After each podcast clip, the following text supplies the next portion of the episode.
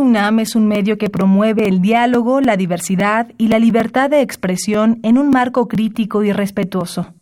Los comentarios expresados a lo largo de su programación reflejan la opinión de quien los emite, mas no de la radiodifusora. La Facultad de Derecho de la UNAM y Radio UNAM presentan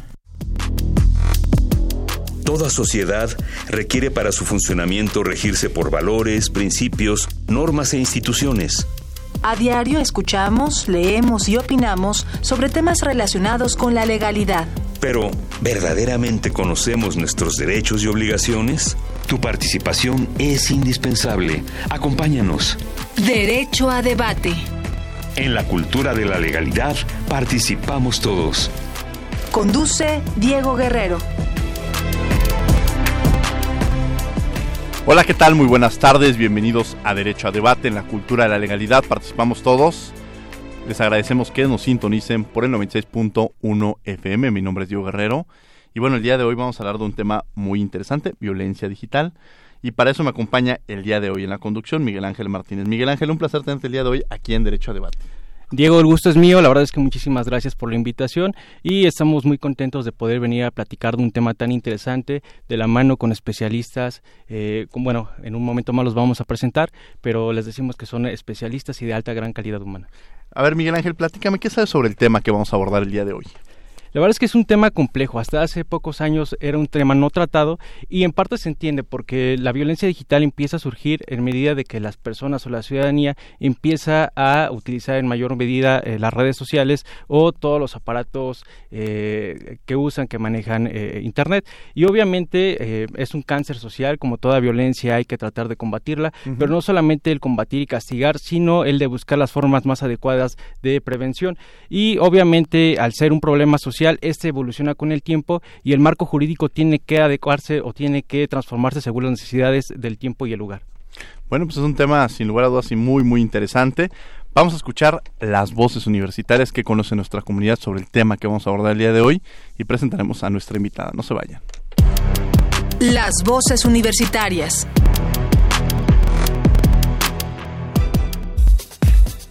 ¿Alguna vez has sufrido violencia digital y qué hiciste al respecto? Sí, y bloqueé a la persona y la eliminé de Facebook. Sí, este, recibí mensajes inapropiados y también en WhatsApp y también la bloqueé. Sí, eh, me hackearon una cuenta y bueno, lo único que hice fue dar aviso a otras personas que había sido hackeada y hice, bueno, el proceso para la recuperación de la cuenta. Sí, me mandaba videos y fotos inapropiadas, así que lo corté y lo bloqueé de todas mis redes sociales. Sí, y bueno, fue este, bueno, estaban insultando por decir lo que opinaba en, un grupo de Facebook, pero realmente no hice nada, no, nada, más no le seguí la corriente. Síguenos en Instagram, Facebook y Twitter como Derecho a Debate.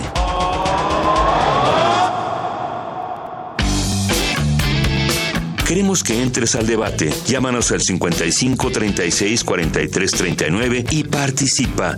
Derecho a debate. Bien, estamos de regreso en los micrófonos de Radio UNAM. Me acompaña en la conducción del día de hoy Miguel Ángel Martínez. Miguel Ángel, ¿quién es nuestra invitada el día de hoy? Tenemos una invitada de lujo, es la profesora Belén Bolaños Martínez, eh, quien además de ser catedrática en la UNAM, también se desempeña como eh, jueza del sistema penal acusatorio de la Ciudad de México. Muchas gracias, Belén, por acompañarnos el día de hoy. Al contrario, Diego, Miguel Ángel, muchas gracias por la invitación y por tener este espacio para dar una opinión de un tema tan eh, polémico y novedoso como es la violencia digital. Sin lugar a dudas, Miguel Ángel, platicamos ahorita sobre qué es la, violencia digital y también escuchamos las voces universitarias, Belén, y muchos han estado involucrados o, han dado una interpretación de lo que se entiende por violencia digital. ¿Qué es violencia digital? Gracias, Diego. Bien, pues las tecnologías de la información y la comunicación han transformado la forma en que nos relacionamos los hombres y mujeres, haciendo una exposición eh, de nuestras vidas de a puertas abiertas que supone nuevas formas de ataque contra la mujer. Un espacio donde se dispersa generalmente el odio y se trasladan los estereotipos de género. Si bien es cierto, han evolucionado, han cambiado las, eh, la forma en que nos comunicamos, lo, el sustrato de fondo continúa siendo el mismo al imponer lugares distintos para hombres y mujeres. Actualmente es palpable el aumento de denuncias interpuestas por violencia de género y en forma histórica eh, únicamente nos enfocábamos a la violencia física, a la violencia psicoemocional, y a otro tipo de a otros tipos de violencia, pero descartábamos la violencia digital. Esta violencia digital eh, abarca muchas formas de comisión y precisamente eh, se tiende generalmente a controlar las relaciones eh, de las víctimas, amenazarlas, hostigarlas, acosarlas, vigilar sus actividades en línea, no solamente monitorearlas, sino también recibir, como escuchamos en las voces universitarias, contenido de información no deseado, generalmente con acepción o de naturaleza sexual, pero no en forma eh, universal. ¿Habrá esta violencia exclusivamente contra las mujeres o se puede generar a cualquier este, persona? hombres, mujeres, a todos. Es para todos. Eh, genera, eh, qué bueno que haces ese apunte, Diego, porque se confunde la violencia de género únicamente en, el caso de la violencia digital con las la violencia en contra de la mujer.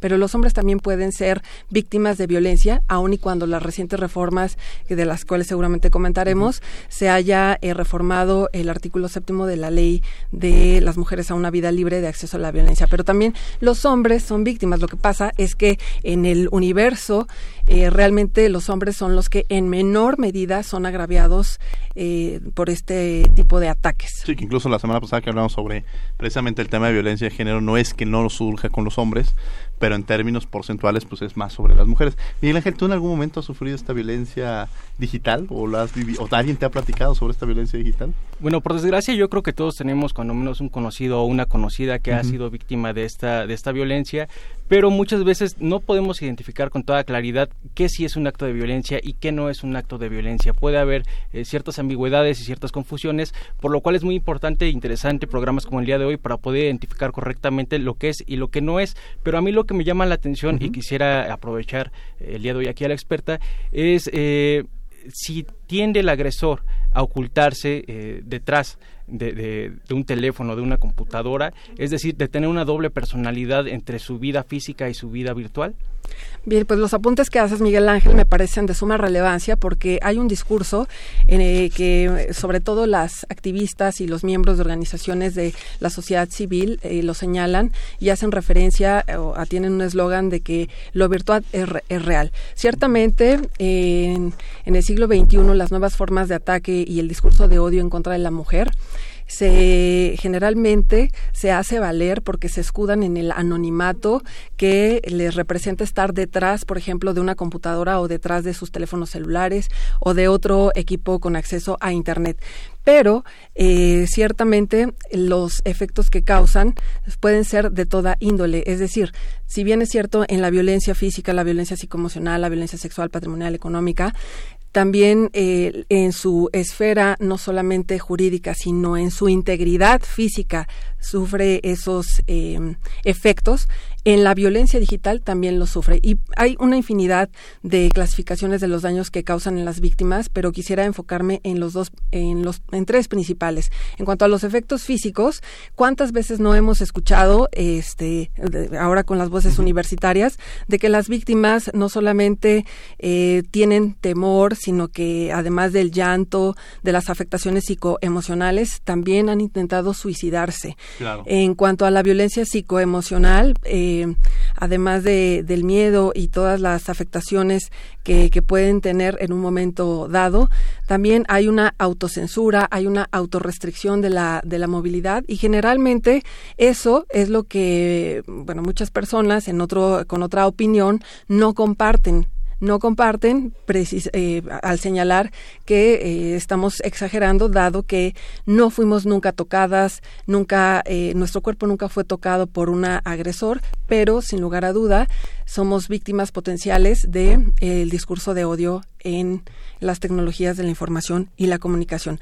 Pero hay que distinguir los distintos tipos de violencia, Diego. No sé si tú, es, eh, bueno, eh, porque eh, hay una reciente ley y bueno, pues em, es la llamada ley Olimpia. La verdad es que hay, hay, que, me gustaría aprovechar este espacio para hacer un reconocimiento al Frente Nacional para la Sororidad, pero también para todas las organizaciones eh, civiles cuyos trabajos hemos tenido la oportunidad de leer, en donde nos han mostrado precisamente cuáles son los alcances de la violencia digital y que, si bien es cierto, no la solución siempre va a ser represiva o a través de eh, el reconocimiento de un tipo penal, eh, cierto es que eh, bueno, ya ha sido tanta la...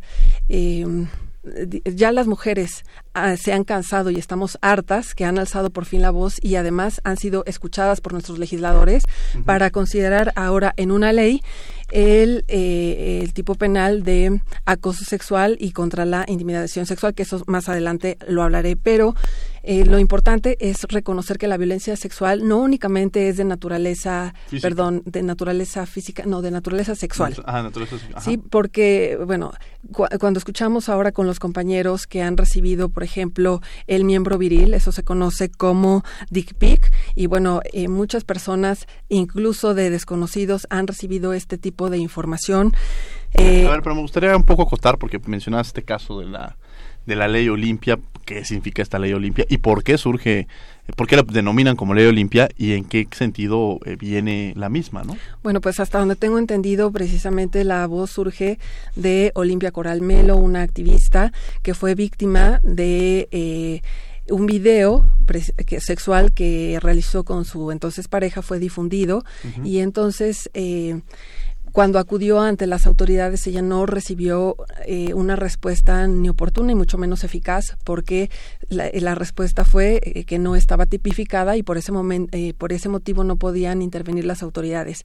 De tal manera que luego del estudio que esta persona realizó y además bueno lo que hemos visto es que en 18 estados, apenas el día de ayer, se aprobó la ley Olimpia en Michoacán, precisamente, en donde ya se reconoce el envío de contenido íntimo, erótico o sexual sin consentimiento como un delito. Ahora entendamos, pongamos el ejemplo, de pronto una pareja, que es lo más que quizá este normal, están intercambiando comunicación y de pronto decides mandarle quizá alguna fotografía, alguna imagen a tu pareja y de pronto terminas con esa pareja o incluso puede seguir siendo tu pareja y él empieza a compartir esta imagen este que podría ser de, privada y que genera de alguna manera, porque bien lo decías, genera una afectación incluso psicológica, emocional, llevando a muchos países al suicidio, porque en alguna comunidad donde ya esta persona está visibilizando y le están estigmatizando, en fin, pues genera que la persona eh, no pueda controlar esta situación y la obligue incluso a, suicidarse y a, privarse este, de, diversas cuestiones que, nos llevan. Entonces, esta ley Olimpia es muy, muy importante porque entendamos que no es un delito eh, compartir imágenes, ¿no? O sea, eh, cualquiera lo puede hacer y es puede ser incluso natural. El tema es cuando estas imágenes eh, cumplen en otro, se presentan en otro tipo de escenarios. En otro contexto. O sea, la realidad es que el sexting forma parte de nuestros derechos sexuales, como tú bien lo has eh, señalado. Sin embargo, eh, la diferencia, por ejemplo, con la violación, o sea, podemos hablar entre el sexo y la violación, es justamente el consentimiento. Cuando ya no hay ese consentimiento, entonces es cuando se transgrede la intimidad y la privacidad de esa persona. Pero hay que, como toda ley, es perfectible, por supuesto.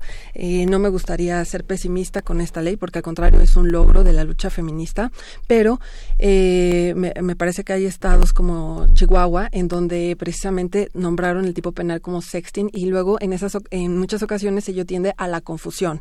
El sexting forma parte de un derecho sexual y tampoco es una pornovenganza, como muchos, muchas voces también la llaman, porque eh, la pornografía infantil, perdón, bueno, la pornografía en general forma parte de, de un consenso contractual en donde se eh, erotiza a terceros, pero nada tiene que ver con la venganza, porque al contrario, esa, esa denominación o ese calificativo, esa acepción tiende a revictimizar a las a las víctimas porque las están culpando simplemente del ejercicio de sus derechos sexuales. Claro, y Miguel Miguel Ángel pasa algo muy muy interesante en este tema de, de las tecnologías. La, la semana pasada que hablábamos sobre violencia de género decíamos es que no, no genera violencia contra mí porque no me ha golpeado, ¿no? O sea, a veces es esta figura de visibilizarlo cuando de pronto eh, la realidad es otra. Por ejemplo, este tipo de exceso de celos, a ver, muéstrame tus contraseñas de, las redes sociales o enséñame tu WhatsApp a quién le estás escribiendo o este, o, porque ahorita justamente la semana pasada hablamos sobre este violentómetro y Erradica menciona este tipo de casos desde chantajear, engañar, intimidar, este, hasta el tema incluso de celar, ¿no? Y estos, estoy hablando que parecería que son, pero están en el nivel más alto incluso este violentómetro y que muchas veces para que, aquellos que nos escuchan, que no solamente dicen estudiantes cualquiera, o sea, cuando te piden que les muestres tu celular o para cuando te piden tus redes sociales o cuando te cuestionan, justamente lo platicaba ahora que estás escribiendo el artículo, cuando te dicen por qué le pusiste el me gusta y que esto lleva a otro tipo de connotaciones, o sea, eso es violencia, ¿no?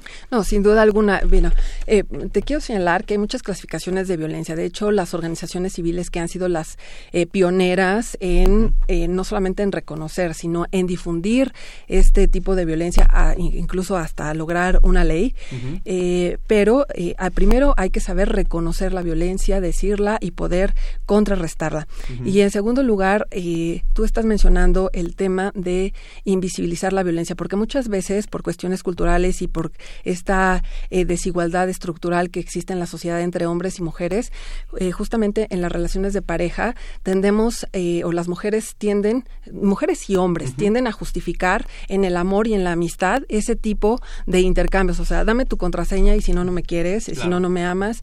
Y bueno, pues eso es, es, total una invasión a la privacidad, pero el punto es que no lo vemos porque hoy en día hay una invisibilidad en general de la violencia, ¿eh? que esto, bueno, por supuesto que traspasa eh, las redes sociales o los mails, etcétera, y las tecnologías de la información y la comunicación. Por ejemplo, ¿cuántas veces nosotros no, eh, a la hora que yo quiero te detengo? Yo sé que mi cariño te hace falta porque ya no, yo soy tu dueño. O sea, tendemos a la cosificación y la hipersexualización de las mujeres y este, lo vemos en las series, en las, en las películas, en las novelas, en el arte, en la religión, o sea, y, todo ello hace que no veamos la dimensión de eh, la violencia y de los estereotipos entre hombres y mujeres que, que existen. Hasta entre los niños, ¿no? De pronto vemos que estos juegos, este eh, de video, ¿no? En el cual pues es el hecho empieza a destruir con la pistola. O sea, lo vemos que incluso estamos generando una propia violencia entre, entre los menores de edad. Un juego común y corriente, pero que ya estamos eh, normalizando este tipo de situaciones, ¿no? Pues de manera inconsciente eh, nosotros mismos estamos atribuyendo los roles en qué es lo femenino y qué es lo masculino. Y como tú lo mencionas, desde que somos niños tendemos a señalar, bueno, que llegue el que llega al último eh, es mujer, claro. el que los hombres no lloran, o sea, ese tipo de cuestiones tiende a que en las redes sociales no, no nos demos cuenta que la música que muchas veces nos gusta, o sea, está replicando esos estereotipos eh, contra las mujeres. Y no solamente es el normalizar la violencia, que por sí solo ya es un hecho grave, sino también que no dimensionamos a la velocidad que viaja la información eh, con el Internet. Es decir, anteriormente, por decirlo de una manera muy coloquial, pues un chisme se quedaba en la colonia, se quedaba en la calle. Y hoy al subirlo a las redes sociales, pues da la, vuelta a la ciudad, al país y a veces hasta, hasta el mundo. Entonces no alcanzamos a dimensionar el, el daño emocional el daño psicológico y demás eh, atenuantes que pudiera tener la persona víctima de violencia digital. Y algo que tocaban hace rato muy interesante es que la violencia digital deriva o puede derivar en otros tipos de violencia. Hace rato estaban mencionando el caso eh, de la violencia de género digital que es un tema poco tratado, eh, recientemente visibilizado con la ley Olimpia, pero no solamente este tema, es decir, también se pueden cometer fraudes digitales, eh, se puede eh, cometer acoso digital y demás crímenes, por llamarlos de alguna manera, en, el medio del Internet y es algo que se tiene que empezar a normar poco a poco y yo creo que la ley Olimpia es esto lo que permite, saber que hay un camino, saber que se puede hacer y aprovechar para hacer un llamado a los legisladores de los estados en donde o no se ha aprobado o ni siquiera se conoce esta, esta iniciativa, pues para que tomen conciencia y que sepan, como, como lo decía hace rato la maestra, que lo virtual es real. Claro. Ahora, lo que más común tenemos justamente es la violencia digital, en el caso más emblemático, el de la ley Olimpia, pero hay otro tipo de formas, eh, más amplio el concepto de violencia digital, pero antes vamos a escuchar Derecho UNAM, hoy las noticias más relevantes de la Facultad de Derecho y regresamos a los micrófonos de Radio UNAM, no se vayan. Derecho UNAM, hoy. En días pasados, se llevó a cabo una ceremonia de imposición de insignias a los 27 nuevos miembros del claustro de doctores, encabezada por el director Raúl Contreras Bustamante y el presidente del claustro, el doctor Hugo Ítalo Morales Saldaña. En sus comentarios, Contreras Bustamante dijo sentirse muy orgulloso en reiterar que no existe en el país ni en América Latina una facultad que pueda presumir de contar con más de 400 profesores con el grado de doctor en Derecho, al tiempo que exhortó a quienes ingresan al claustro a ser embajadores dignos en materia jurídica. Una de las últimas actividades del semestre pasado fue la apertura del modelo de Naciones Unidas de la Facultad de Derecho, un ejercicio universitario encabezado por los estudiantes Emanuel Becerra Soto, Analina Barro Villanueva y Carlos Daniel Luna Rosas. Navarro Villanueva agradeció a quienes hicieron posible la realización de este ejercicio práctico. Por su parte, Luna Rosas mencionó que dicho modelo es uno de los eventos formativos más importantes en donde se dan cita personas de toda clase de ocupación y nivel educativo para abrir debate y poner en práctica el diálogo abierto, mediante el intercambio de ideas y así expresar su sentir referente a diversas problemáticas que existen en nuestra comunidad. A través de este espacio, felicitamos a los tres estudiantes coordinadores y les exhortamos a seguir ejerciendo el derecho de forma ética y profesional. Artista del silencio, Francisco Moreno Capevila resume en dos obras monumentales dos momentos de nuestra historia. En el mural Conquista y Destrucción de México Tenochtitlan, que representa la confrontación de mundos de una ciudad acosada por presagios, arrasada por armas y bestias desconocidas, pero de la que surge con vida nueva una fuerza que se opone a la destrucción, que renace en su acertada propuesta de un Cuauhtémoc mestizo, uno de sus primeros Lázaros. Este mural se encuentra en la Facultad de Derecho. Lleva impreso el esfuerzo y la intensidad de esta lucha que nos definió como comunidad. No dejes de visitar este y todos los vestigios históricos que la UNAM resguarda. Fomentemos la historia. Síguenos en Instagram, Facebook y Twitter como Derecho a Debate.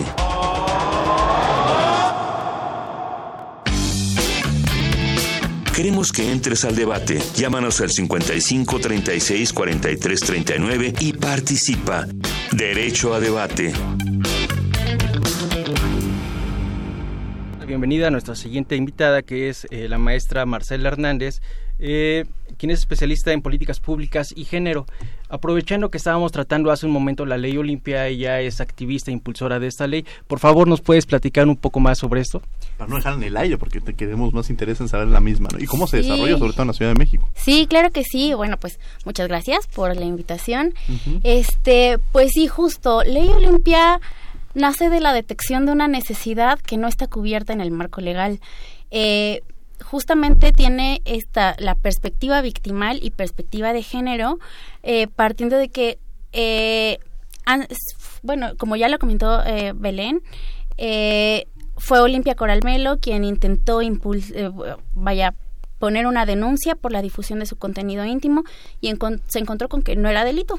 Entonces, esta conducta tan terrible que hace sufrir a tantas mujeres, y sí digo particularmente mujeres porque eh, si bien hombres pueden ser víctimas de difusión de sus contenidos íntimos, la violencia estructural eh, que se configura como violencia de género en un contexto patriarcal eh, no genera una diferencia, una brecha inmensa cuando le sucede a un hombre que cuando le sucede a una mujer, porque el estigma social pesa mucho más, de manera mucho más fuerte sobre las mujeres.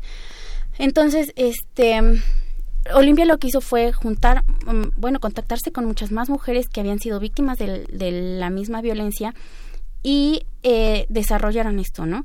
Eh, obviamente, pues Mm, nosotras, vaya, porque yo me incluyo como parte del frente, eh, no todas somos abogadas, este, no todas eh, han tenido como que eh, acceso a, a, los procesos de creación de leyes. Sin embargo, generamos este esfuerzo y sí, nos sentamos a ver la legislación y nos hemos sentado con legisladores, por ejemplo, en la Ciudad de México, a redactar párrafo por párrafo, con un eh, narrando qué es lo que queremos. Así, el caso de esta víctima, ella le sucedió esto, cómo lo plasmamos en la ley para que este, esta conducta sea castigada. Y si bien, como también lo, lo mencionaron en el, el, fragmento anterior, la penalidad no es una panacea, para nosotros tampoco lo es. O sea, nosotros no queremos que, que todos los hombres estén en la cárcel. Lo que queremos es que se vaya disuadiendo este tipo de conductas que ha sido tan, se ha vuelto tan popular, ¿no? Es una violencia muy fácil de ejecutar porque justo te escudas detrás de, de una pantalla, de un monitor, de un celular hay cierto anonimato, o incluso aunque sea, aunque no sea tal cual anónima la violencia, estás escudado detrás de un artefacto. ¿no? Sí, quizá, quizá no dirías, a ver, eh, pienso en, en, las redes sociales, en un Facebook, quizá lo que le escribes a una persona no te, no te atreverías a decírselo de frente. Ajá. Pero a través de la pantalla es mucho más pues fácil. es mucho más, mucho más sencillo quizá, ¿no? y, y, a pesar de que sepas quién es el personaje, quizá lo ves en, en, en, en persona y lo que te está escribiendo, lo que te está diciendo, no te lo atrevería a decir. O a veces cuando empiezan a, este constante escribir de, oye, que hoy día soy tal persona, me gustaría conocerte, o sea, si, si hay una omisión, si no te quieren contestar, se entiendes que ese es el mensaje. O sea, no me interesa establecer contacto contigo. ¿No? Entonces, me parece que el tema sí tiene que ser muy visible y sobre todo en esta parte de qué tanta sensibilidad hubo por parte de los legisladores para tratarlo, no solamente en la Ciudad de México, sino en los demás estados, entenderlo y visibilizarlo y, y, y, hacerlo mucho más claro. Porque sí, efectivamente, como decíamos, el tema de violencia de género puede ser encaminado también hacia los hombres, es verdad, o sea, pensemos quizá en alguna imagen, pero el 80, ¿por qué se visibiliza más con las mujeres? Porque precisamente, hablando en términos porcentuales, siempre la afectación va en mayor proporción, no quiere decir que los hombres no, pero en mayor proporción hacia las mujeres, ¿no, Belén? Claro, bueno, aquí en este, en el caso de la ley Olimpia, me gustaría, bueno, lo estoy viendo ahora yo como abogada, eh, y justamente uh -huh. me, me, hago las preguntas de cómo vamos a aplicar ya esta ley, porque ya lo dijo también Miguel, o sea, eh, para eh, formar un sendero hay que pisar la tierra y lo que nos corresponde ahora a nosotros, ya que está la ley, es abrir el camino. ¿Y quiénes son los sujetos que intervienen en esta ley? Claro, bueno, en principio vamos a hablar de eh, las víctimas, porque eh, justo en la exposición de motivos me llamó la atención la clasificación tan precisa que se realizó de las víctimas, porque no nada más es la persona que en su esfera eh, recibió esa fotografía de un pene o, o, o es víctima de, o, de, acoso o de sextorsión, etcétera, sino también lo son sus familiares, por supuesto su pareja actual, su pareja, uh -huh. incluso sus exparejas, claro. que, bueno, también conforme a la Ley General de Víctimas ya los podemos considerar como, como, como tales. Pero además dentro de las víctimas directas hay distintos perfiles, o sea, además de la persona que recibió o, eh, o fue, formó parte de una relación de pareja, eh, también hablamos de las mujeres profesionistas. Mira que esto es bien importante porque eh, Aquí el perfil pues ya es diverso, o sea, cuántas veces no hemos visto eh, noticias de contra periodistas, uh -huh. este campañas de desprestigio contra legisladoras, contra jueces, contra activistas, contra artistas uh -huh. e incluso donde este contenido ni siquiera es real, es manipulado.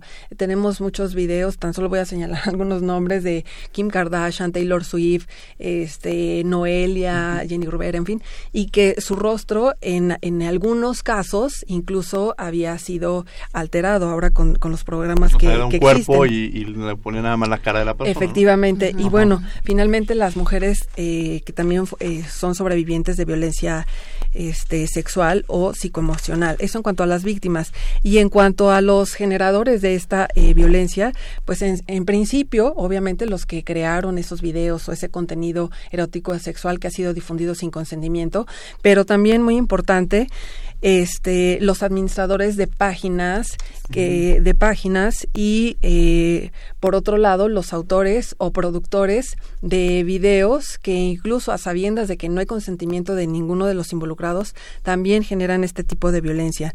Eh, otro esquema. O sea, las plataformas podrían ser si lo subes en YouTube o si lo subes en Facebook. En o, Facebook, en cualquier, en cualquier plataforma, plataforma, cualquier hay plataforma. una responsabilidad por parte o en de la páginas. Eh, o, en, o en páginas, es decir, www.x cosa Sí. y que le está subiendo esta información, ¿no? Porque la cadena de producción de contenidos, que justo es lo que ustedes elaboraron Exacto, sí. en la eh, iniciativa precisamente es poder distinguir quién produce el contenido, quién lo hace público, quién lo sube a la web y quién lo baja y después incluso lo, distribuye. Por eso, una de las sanciones que me parece relevante desde el punto de vista jurídico es la pérdida de derechos. O sea, en, el, en la materia penal no todo es presión, no todo es multa, sino también hay una suspensión de derechos. Y en este caso eh, hay una sanción muy llamativa que es precisamente el bloqueo en, la, en estas plataformas digitales de ese contenido erótico sexual. Y las preguntas, bueno, están en el aire porque precisamente eh, nuestro ordenamiento jurídico nacional tiene un alcance precisamente. ¿Y eh, qué pasa en aquellos casos como Facebook, como sí, bueno, eh, como Google, en donde sus plataformas están en otros países. O sea, esto nos llevaría a otros temas que, bueno, que en forma directa no están relacionados con el tema que estamos hablando, pero reitero, o sea, no hay que tener una o adoptar una actitud pesimista, sino que hay que ya hacernos esta, eh, estas eh, preguntas para que entre todos hacer frente común y ver cuál va a ser la respuesta o, la, la mejor solución para poder dar cumplimiento a esta ley o perfeccionarla como todas.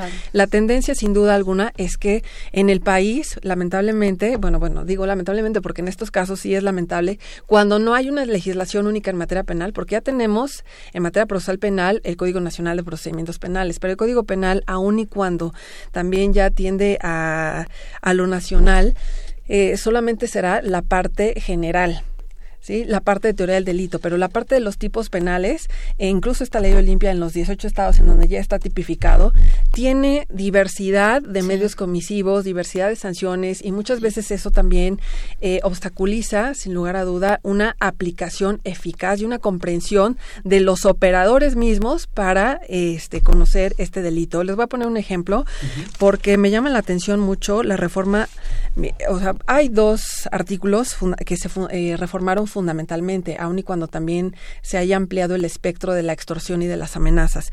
Por ejemplo, en el delito de acoso sexual se eh, va a tipificar de 2 a 5 años de prisión y de 48 a 200 horas de trabajo comunitario a quien haciendo uso de medios de radiodifusión, telecomunicaciones, etcétera, contacte a una persona menor de 18 años o no, tenga la capacidad de comprender el significado o no tenga la capacidad para resistirlo y le requiere imágenes de audio y video. Esto se conoce generalmente como grooming y como que más o menos lo tenemos claro. Yo creo que incluso hay películas al respecto este de este fenómeno, pero ¿Qué pasa en el caso, o sea, de la otra reforma contra la intimidad sexual? Por ejemplo, eh, eh, nos vamos muy fácil diciendo es la difusión no consentida de imágenes o videos y audios de contenido sexual.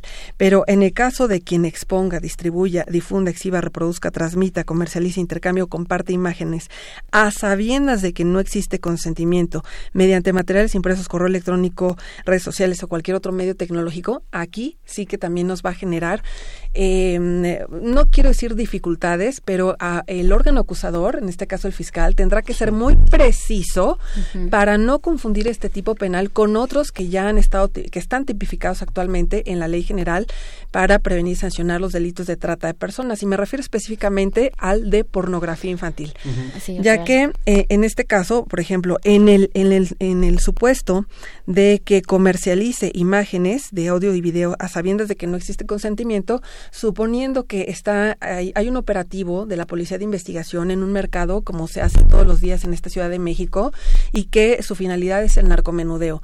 Pero en el trayecto se encuentran con diversos puestos donde este, tenemos a la venta muchas eh, películas de pornografía y nos encontramos de pornografía infantil, que es un delito que además no se persigue por querella, porque estos supuestos serán perseguibles por querella. En ese caso, la pornografía infantil será perseguida, o sea, es de un delito de oficio. Por querella, oficio, ¿qué significa? ¿Cuál es la diferencia entre ah. querella y oficio? Ah, bueno, pues eh, eh, en su acepción más mínima, eh, precisamente es que en los delitos de querella, la persona que sufre en su esfera jurídica, en su propio cuerpo, los efectos de una conducta antisocial, es la persona que va a poner en conocimiento de la autoridad esa querella, lo, porque lo quiere, porque así lo quiere, porque así conviene a sus intereses. Pero a diferencia de la, de la denuncia o de los delitos de oficio, es que en principio cualquier persona puede hacer esa comunicación e incluso jamás volverse a presentar en el procedimiento, o sea, simplemente lo pongo en conocimiento del agente del Ministerio Público y el Estado tiene la obligación de que esa conducta antisocial eh, que se tipifica,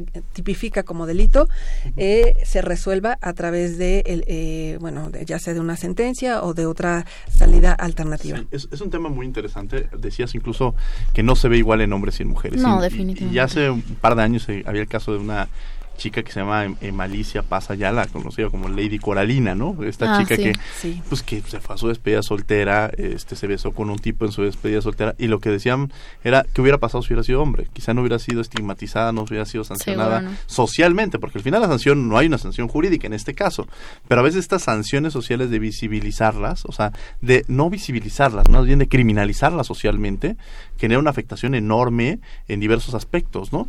Y aquí me surge también este Miguel, en, el tema que estamos este, abordando el día de hoy, justamente en, en, la forma en la cual se, sí, sí afecta mucho más a las, a, las mujeres en, en, diverso índole, ¿no? Pues eh, precisamente aprovechando ahorita el tiempo mientras ustedes nos platicaban sobre el tema, me di a la tarea de buscar alguna información del INEGI en un estudio dado, dado a conocer en 2017 llamado Mosiva, eh, preguntaban a personas entre 12 y 59 años si en los últimos 12 meses habían sido víctimas de eh, violencia digital. Y bueno, aquí eh, ahora sí que, los datos nos dan otra información. Los hombres, el 16% eh, señala haber sido víctima de violencia digital, mientras las mujeres en 17.7%. Es decir, sí hay una, una diferencia, pero tampoco es una diferencia abismal. Entonces, acá lo que nos podría estar dando son diferentes datos. O que están siendo víctimas y no saben que son víctimas, porque puede, puede ser, a veces estamos acostumbrados y nos parece que es algo normal o que te da pena declarar que estás siendo víctima eh, de violencia digital. O también por otra parte, eh, precisamente que no se trata igual o no tiene un mismo trato a los hombres y las mujeres y pareciera a veces común o que los hombres propician o buscan eh, esta persona mientras que para las mujeres socialmente está más estigmatizado o más atacado y Sí, sin duda alguna, las consecuencias sociales no son las mismas para hombres que para mujeres. y, en, esta parte también, perdón, este Marcela, también va en un tema que ahorita mencionaba Belén, de se, se, se, eh, se, envía esta información. Pero a ver, por ejemplo, a mí alguien me puede mandar alguna imagen. Desde el momento en que yo la recibo, eh, ¿soy un sujeto o, dónde intervendría? Que la, yo la comparto, o sea, ¿en qué figura sería en la cual yo estaría eh, realizando esta conducta tipificada? Bueno, pues eh, la verdad es que lo que tanto lo que tú dices Diego como lo, lo que señala eh, Miguel está eh, totalmente relacionado porque las personas así como no sabemos que somos víctimas de violencia digital, tampoco saben que son eh, también agresores de violencia digital. Estaba yo en, mi ejemplo del mercado y del operativo que iban por una cuestión de narcomenudeo y resulta que se encuentran en el camino un puesto este, donde venden eh, películas pirata de pornografía en general o de música. Y entonces, a ver, señor, buenas tardes, ¿cuál es su nombre? Bueno, es tal y entonces, eh, ¿quién vende aquí o quién es el encargado? Soy yo. ¿Y qué es lo que hacen? No, pues yo vendo y lo detienen. Y entonces, no, pues yo nada más estoy vendiendo, sí, pero no es lo mismo vender este música, no es lo mismo vender dulces, no es lo mismo vender otro tipo de artículos que pornografía infantil, o sea, están atentando contra el normal desarrollo de eh, la personalidad de un menor.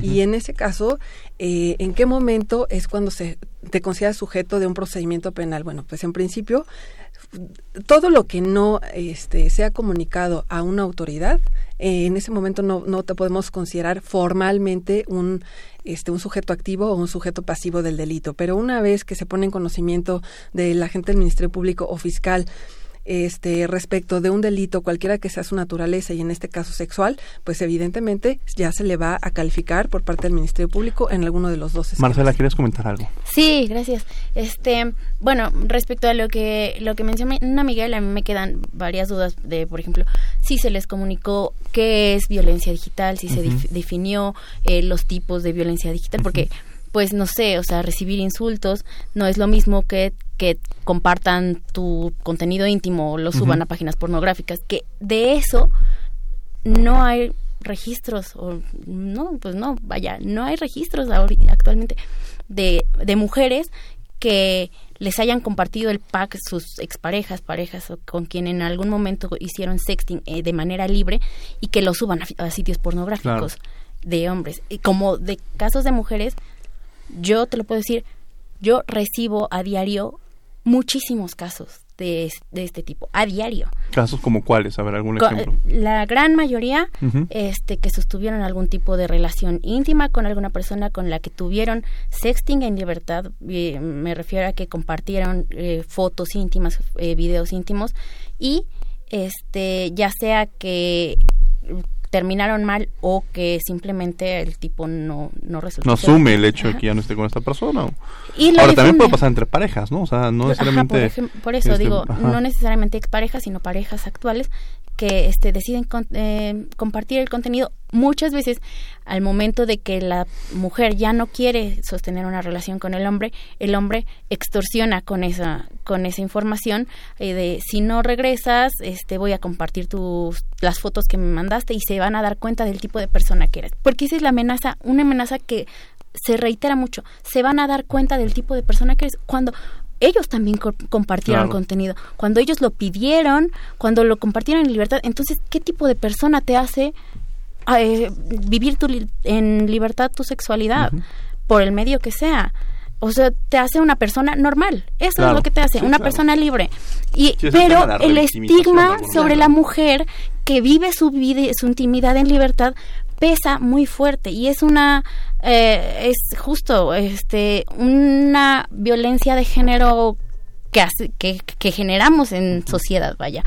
Este, entonces, bueno, son todos mis cuestionamientos en torno a esos datos de INEGI, este, que por otro lado, eh, ah, eh, lo de los delitos, este, bueno, justo, bueno, me, yo agradezco muchísimo comentarios como los que tú haces, Belén, porque esto, esta forma de querer nutrir a partir de lo que ya existe, porque nosotras lo que hicimos fue poner sobre la mesa este debate, o sea, y, y pedimos retroalimentación mucho a muchas a diferentes organizaciones a diferentes abogados que realmente no no les hizo eco nuestra solicitud este de entrarle al debate para para nutrir nuestra propuesta.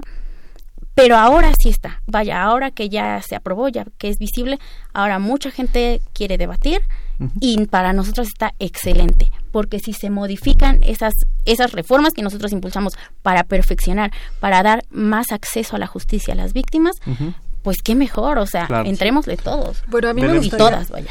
en ¿sí? Y sobre todo qué acciones tomar. claro, sin duda alguna. Justamente dicen, a ver, la solución no sería entonces ya no le compartes a su pareja. No, porque de alguna manera tú tenías esa confianza. Con, o sea, es prácticamente cuando estás con esta persona, lo que menos piensas es que te va a hacer un daño. Claro, Tú las compartes con toda la libertad que justamente representa esta libertad y estos derechos sexuales que tenemos. Pero ¿cómo prevenir que este tipo de cosas no sucedan? ¿Qué se tiene que hacer para prevenir? Bueno, antes de la prevención, me gustaría nada más para cerrar esta idea que decía eh, Marcela y Miguel Ángel de la falta de estadísticas oficiales que hay en nuestro país, porque efectivamente todos los trabajos, al menos que yo he tenido contacto, todos vienen de la organización civil y además este, también hay muchos trabajos en Estados Unidos, en universidades de Estados Unidos, en Brasil, en otras eh, latitudes, pero en nuestro país tenemos el que mencionas de 2017, Mosiva, pero a partir de ahí yo no conozco otro oficial y menos en la Ciudad de México. lo que sucede es que eh, ahora además de una cultura de la prevención en la que en principio debemos no solo de reconocer que somos víctimas de violencia, sino también hacer un archivo y poder, o sea, bueno, me refiero con archivo, a poder guardar todos esos eh, signos de, de, violencia, de amenazas, de hostigamiento, de fotografías y al contrario, no autocensurarnos y no dar de baja, es, por ejemplo, nuestro perfil de Facebook o de Instagram, porque entonces la autoridad, o sea, nosotros cuando ponemos en conocimiento de la autoridad esa información, ya no va a poder intervenir ni los servicios periciales, ni la policía cibernética, ni se van a poder incorporar a un juicio. Y eso sí es muy importante que, este, bueno, concientizar que lamentablemente, aun y cuando durante un procedimiento este, que, que yo entiendo que la idea es que se bloquee durante el procedimiento para no revictimizarlo, pero por eso me pregunto, es que vamos a ver cómo se, cómo se aplica, porque lo, una cosa es la de, una cosa es la ley, que eso es el inicio del camino. Entre ser y el deber ser hay una gran... Oh, exacto. Otra cosa es que haya un procedimiento, el, el, eh, la materia probatoria es una cuestión todavía más compleja y en el, en la, en el ideal que se logre, la que las víctimas logren una sentencia condenatoria, bueno, pues entonces hay que ver otros aspectos de esta sentencia condenatoria, porque en el caso del feminicidio, que representa la expresión más cruel de, violencia contra la mujer, eh, me ha tocado ver precisamente en donde las víctimas, efectivamente, bueno, las víctimas con sus asesores jurídicos y el Ministerio Público se enfocan mucho en las circunstancias que es normal de, de, o sea, se enfocan mucho en el delito, en las circunstancias de tiempo, modo, lugar de, de cómo aconteció el delito y por supuesto lo prueban y prueban la responsabilidad del acusado. Pero ¿saben qué? Se olvidan de otros temas muy importantes y de un derecho fundamental de las víctimas que es la reparación del daño. O sea, de nada les sirve a las víctimas eh, una sentencia condenatoria si no van a tener una este, restitución de, en su esfera jurídica de todos aquellos aspectos que fueron dañados o alterados. Y en este caso del feminicidio, bueno, pues que la diferencia nada más para los radioescuchas que no son abogados con el homicidio es que además de la privación de la vida a una mujer, bueno, pues por razones de género, esto es porque se expone su cuerpo desnudo luego de, de matarla, porque además en forma sistemática hay violencia en su contra, etcétera, es decir, que se atenta no solo contra su vida, sino contra su dignidad y una vida libre de violencia, que es lo que distingue al homicidio del feminicidio, bueno, pues resulta que al momento de evaluar o de analizar los jueces temas tan importantes como el que estoy haciendo referencia de reparación del daño, resulta que hay una condena de privativa libertad, que hay una condena pecuniaria en el caso de la multa, que como que al igual el feminicidio que con el homicidio para el caso del daño material y que al escapar, o sea, la vida además de que no es este sustituible, no es este sí, bueno, que no es sustituible y que no está dentro del comercio, entonces le corresponde una indemnización y gastos funerarios. Pero eso no se acaba ahí. O sea, eh, uno de los aspectos que de los daños que se, que se realizan a las víctimas y que lo hemos mencionado y, y lo compartes conmigo, Marcela, es el daño moral la afectación en su esfera psicoemocional.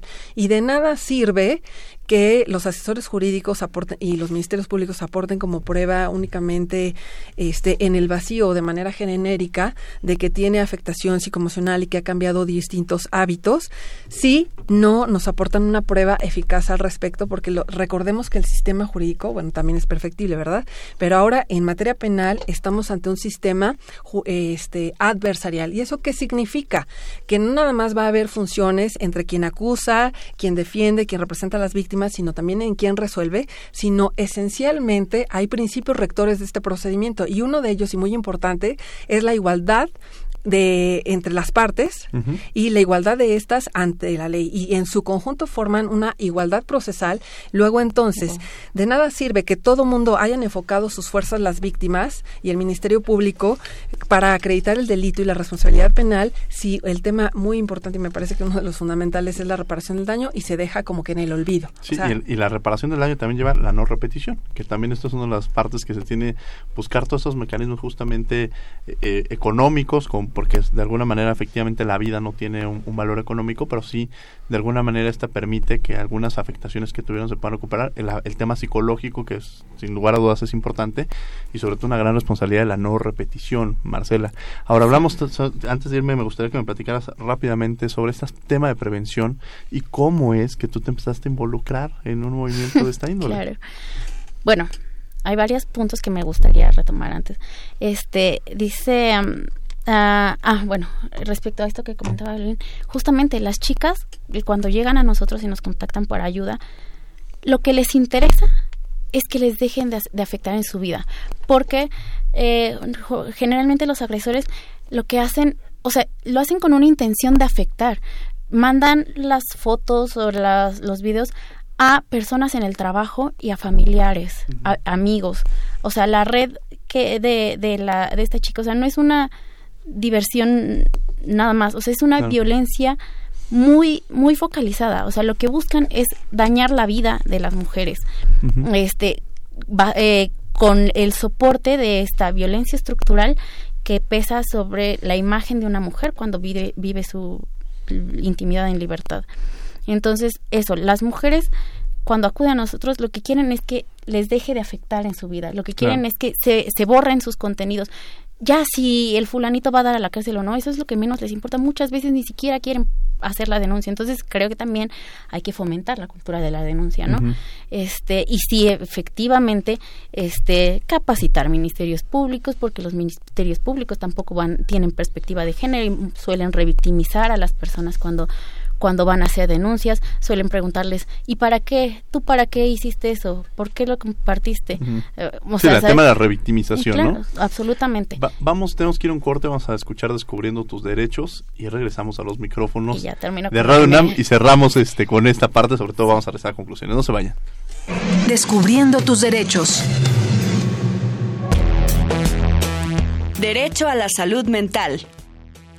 El Estado mexicano, bajo la premisa de la Constitución Política, está obligado a prestar servicios de salud mental de manera integral y a suministrar, cuando menos, los medicamentos básicos necesarios para el tratamiento.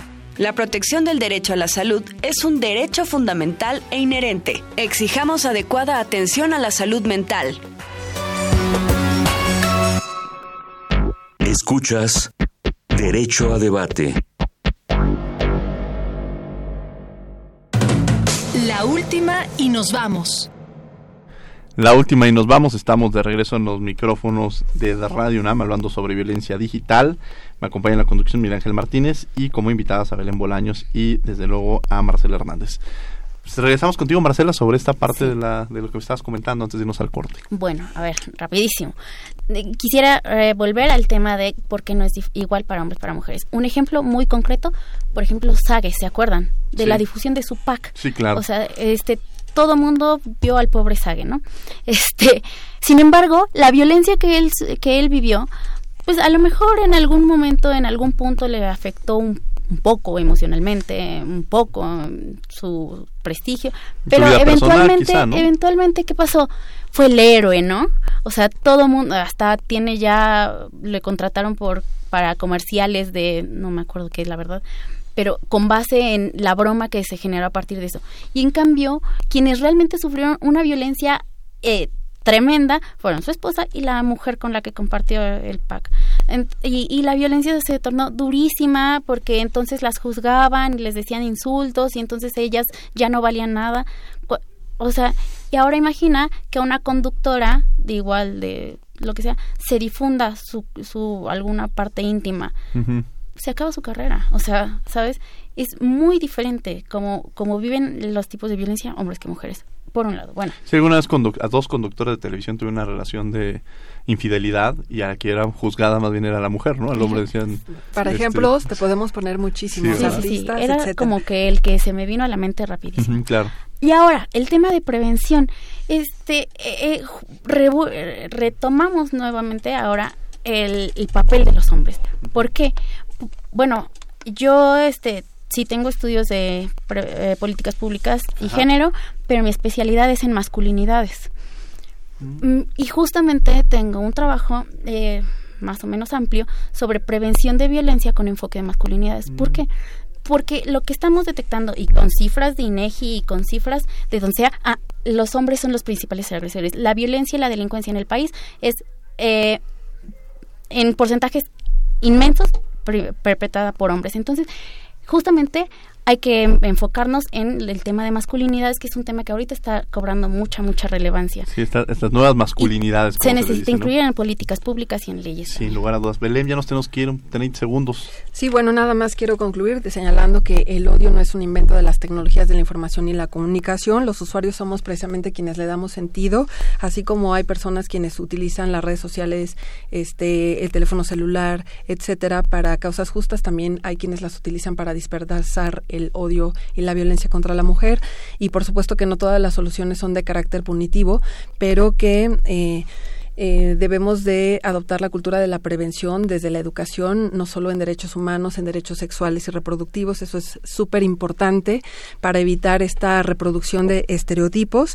Y bueno, aun y cuando queda mucho camino por recorrer, creo que hay que empoderarnos de los logros que han realizado, eh, de los logros que ha tenido la lucha feminista y que la gente pueda expresarse en Internet sin ser agredidas y las mujeres nos sintamos seguras. Muchas gracias por la invitación y a los radioescuchas también gracias por su permanencia. Belén, muchas gracias. Marcela, muchas gracias.